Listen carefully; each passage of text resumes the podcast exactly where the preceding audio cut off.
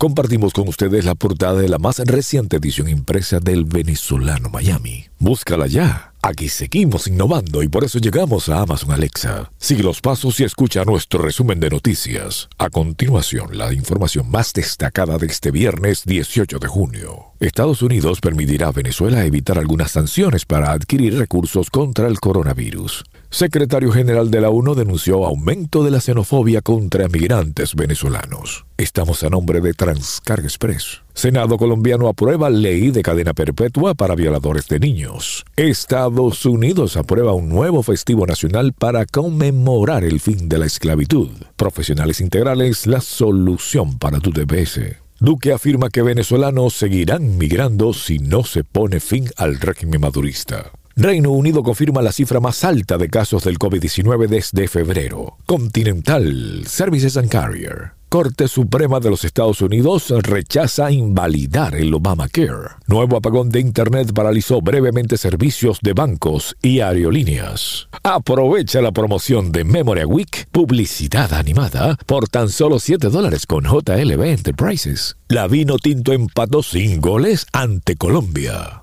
La Conmebol registró 65 contagios por coronavirus en la Copa América. Centro Clínico La Sagrada Familia. Les narró Steve Caranda.